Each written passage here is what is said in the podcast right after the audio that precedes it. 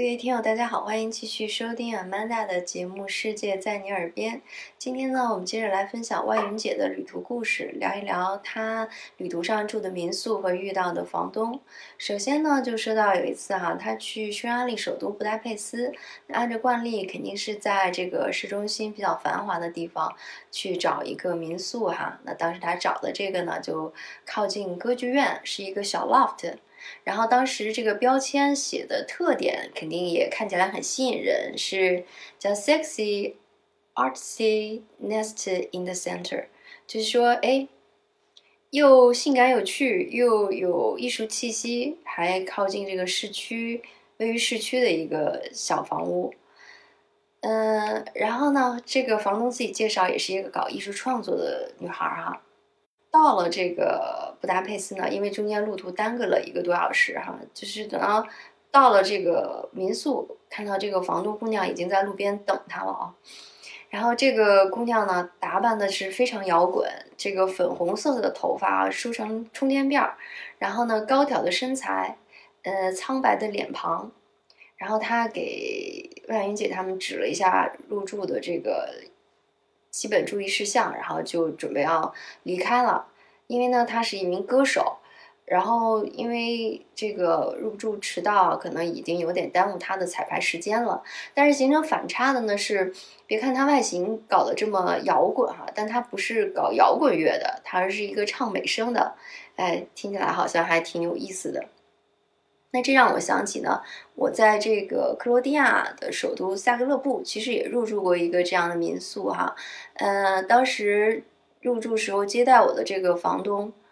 呃，应该说他的房东是一个母女俩，然后是这个女儿，也是染了一头的这个粉红色的头发，然后好像还戴了一个鼻环吧，就是给人的感觉也是非常摇滚的那种气息，但是呢。可能我们有一个刻板印象，就感觉这样的人肯定就是生活会比较自由散漫啊，然后每天这个都是应该沉浸在这种嗯懒散或者是有艺术灵感这种很灵活的这个生活氛围里。但其实呢，就是他们的那个小屋的标签就是说 the number one 吧，就是要做萨格勒布最好的民宿。其实我觉得他他和他妈妈呢也是朝这个方向去努力的，然后。嗯，所有的这个保洁的事情都是他们两个亲力亲为哈。然后房间呃收拾的干净舒适而整洁。然后最让人打动的呢是，他们自己为入住的房客做了一份非常详细的、特别 local 的攻略，就是以他们自己。在作为萨格勒布的居民，给到了你一份特别贴心的指南，比如说应该去哪儿吃什么好吃的，有哪个餐厅，然后他们还会收集了很多这个餐厅的小名片放在桌上，啊，所以就是感觉母女俩对这个房子投入是非常多，而且很勤快、很勤劳，呃，这个可能也是跟那个摇滚形象哈形成一点反差。然后当时我手头正好有一个这个 Airbnb 的钥匙链儿，然后最后我就留给了他们，觉得也是对他们的一种鼓励。好，那我们接着说回来呢，再说到万云姐的旅途经历哈，她之后其实那趟行程也去了克罗地亚，然后当时呢，她到了这个到了克罗地亚这有一个海滨城市吧，就是斯普利特，那儿的风光是非常美的哈，然后。而且还保留了很多这个老城的部分，但是这个呢也给他造成了一定的挑战，就是他订的这个民宿啊，七拐八拐，然后在路上找了半天，然后在一个一百多米长和石子路的这个小巷子里拖着行李走来走去，哎，就没有找到他这个三十二号门牌儿，然后中间呢。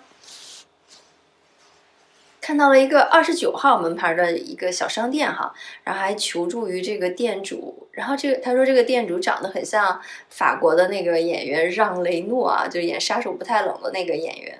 然后这个雷诺大叔就义不容辞啊，出来以后哎帮着他们来回找这三十二号，然后最后又用手机呢给这个对方打电话，然后确认说哎这个小酒店啊在巷子另一端，呃雷诺大叔还亲自把他们送到了这个小酒店。小酒店的那个前台的小哥也在那儿等，结果一看啊，原来不是三十二号，是三号的二楼。在地址上出了一点小偏差。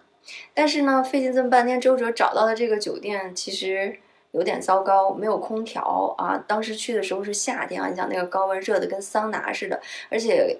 洗手间也挺简陋的。万云姐出行总是带很多行李啊，那个超重行李已经搬到二楼了，前台小哥就跟他僵持在那儿了。住类似于民宿或者是青年旅社的，是那种，呃，上学的这种学生嘛，年轻人，他们是不在乎的。这时候就来了两个姑娘，哎，住一样的房间，还挺高兴。然后放下这个背包，就开始梳洗打扮，然后就瘫在地上，把衣服都铺出来说：“哎，晚上得出去嗨哈，要穿什么衣服？”前台小哥肯定就说：“哎，你看人家都住的好好的，不行，你也就赶紧入住吧。”但是。哎，万人姐坚持了一下，说不行，我就先交一半的钱，然后呢，晚上的时候自己出去溜达啊，就哎，这个巷子另一端找到了一个叫 Evor 的小院儿，哎，一进去看，环境也不错，然后问前台说有没有房，有没有空房啊，空床，然后结果非常好，是有一个女生宿舍四人间，结果今天晚上呢，可能就只有他一个人。前台小哥就给了个优惠哈，说二百库纳就相当于二百块钱人民币，然后呢还有免费的自助早餐和免费的可以喝咖啡、茶、水果，高兴哈，觉得这是个性价比很好的酒店，就搬过来了。然后等到第二天，我们之前也请过的嘉宾哈，Lily 姐就是关云的好朋友，啊，两个人会合了。会合之后，因为是一个海滨城市嘛，所以就很开心的两个人去。逛这个鱼市，啊，买了一堆鱼呀、虾呀、海虹啊，就带回来了。哎，带回来发现这个酒店什么都好啊，就是客厅干净，嗯，客房也舒服。但是就是这个客厅的厨房里没有能煮东西的电磁炉，这怎么办呀？但是你知道万云姐是很神奇的啊，她出门拿呀，甚至有时候还要带一点。煮的这个小米啊，然后还有个万能的神器，那就是一个可以可以烧开水泡茶，还可以煮东西的电热水壶。他们两个居然还备花椒和大料，还说：“哎，这时候要能喝一碗新鲜的鱼汤该多好啊！”斯普利特的这个下午，三十九度高温，戴克里仙宫呢，就像一个被炭烤了的海螺，冒着热气。但是呢，他们在这个旁边哈。二十度的空调里，哎，煮了新鲜的鱼汤。当然，他们煮之前呢，也征求了前台姑娘的意见哈。然后前台姑娘说，只要你们有容器煮就可以。然后他们礼尚往来哈，送给姑娘从中国带来的荔枝，然后还请她喝了一小杯白茶。民宿的房东就回来了，他一看，哟。就说啊，你你把我这儿变成鱼市了。当然他是笑着说的，可能他也没有想到，就是中国人对于美食的这种方法哈这么多，随时随地都能够做出美食来。然后他们就也说，哎，这的鱼真是非常新鲜哈。然后煮完以后呢，就很快把窗户打开，然后迅速收拾战场，然后还用这个柠檬和柠檬精油把所有地方都打扫一遍哈。就是这个就是大家。房东和房客的一种非常好的互相尊重和互相互相给予方便，然后再聊的经历呢，就是安云姐去台湾呢。那大家都知道，台湾的民宿其实开的很普及，很有名哈。而且呢，大家这个语言上沟通起来也都很有的聊，所以他在那边也认识了几位非常好的房东，有很好的互动。然后据他讲呢，有一些现在还有一些在社交媒体上的。呃，联系在高雄认识的一个啊，叫陈姐。陈姐呢，就让他讲说，嗯，是见过世面的。然后，因为他一眼就能看到，哎，他们是从大陆来的。然后当时就聊起来，说陈姐年轻的时候呢，去过呃云南好多次。然后当时呢，也是在那儿开启了他的一个生意。他这现在呢，是专做一个日本高档摩托车防护头盔。啊，经营这个生意，然后有一个底商，有四个独栋的洋房，哈，那听起来陈姐是非常能干的，而且想一想，就是在台湾骑摩托车这个市场啊，生意应该还是蛮不错的。然后她自身的经历也很奇特啊，她结过两次婚，有一个儿子和一个女儿，然后现在的身份标签呢，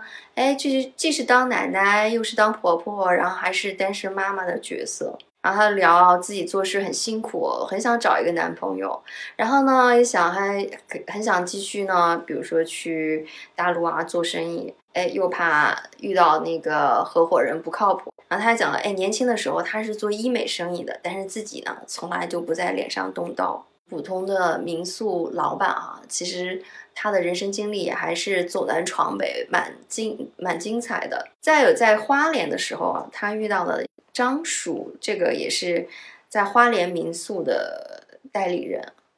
然后呢，为什么叫代理人呢？说因为这个张叔的女儿和儿子才是民宿的主人，然后他的这个多才多艺的太太呢是民宿的设计师，所以张叔可能就属于要跑腿鞍前马后了。然后，但这个民宿呢非常有特点，有两间是地中海风格的，然后此外还有一套。可以住十个人的青年旅社。然后张叔呢就讲自己的女儿是在台中上学，然后现在呢在台北工作，然后两个弟弟也在花莲工作。然后张叔呢就开始负责这个游客的接待啊、入住啊、接送啊，然后打理民宿，还有他家的花园和果园。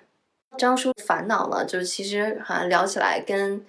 哎，万云姐感觉周边的这种大龄未婚女青年的家长一样啊，就说女儿很优秀，但是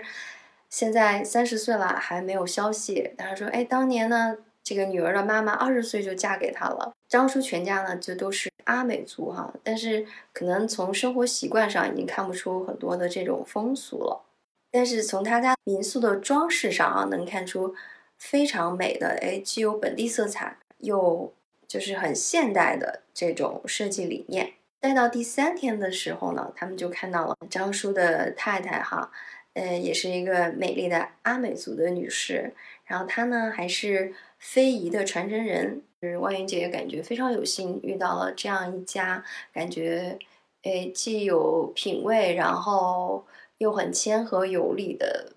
房东一家。啊，那今天的节目呢就聊到这儿，我们下期再见。